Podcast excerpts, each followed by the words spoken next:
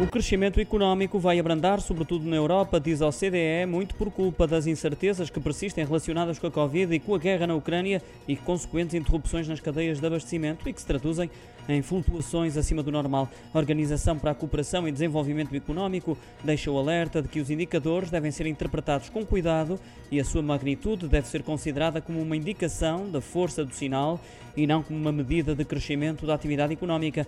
O indicador relativo à zona euro caiu em maio pelo nono mês consecutivo para 99,67 pontos, ou seja, abaixo do nível 100 que indica a média de longo prazo. Fora da Europa, o indicador continua a apontar para um crescimento estável nos Estados Unidos e no Japão.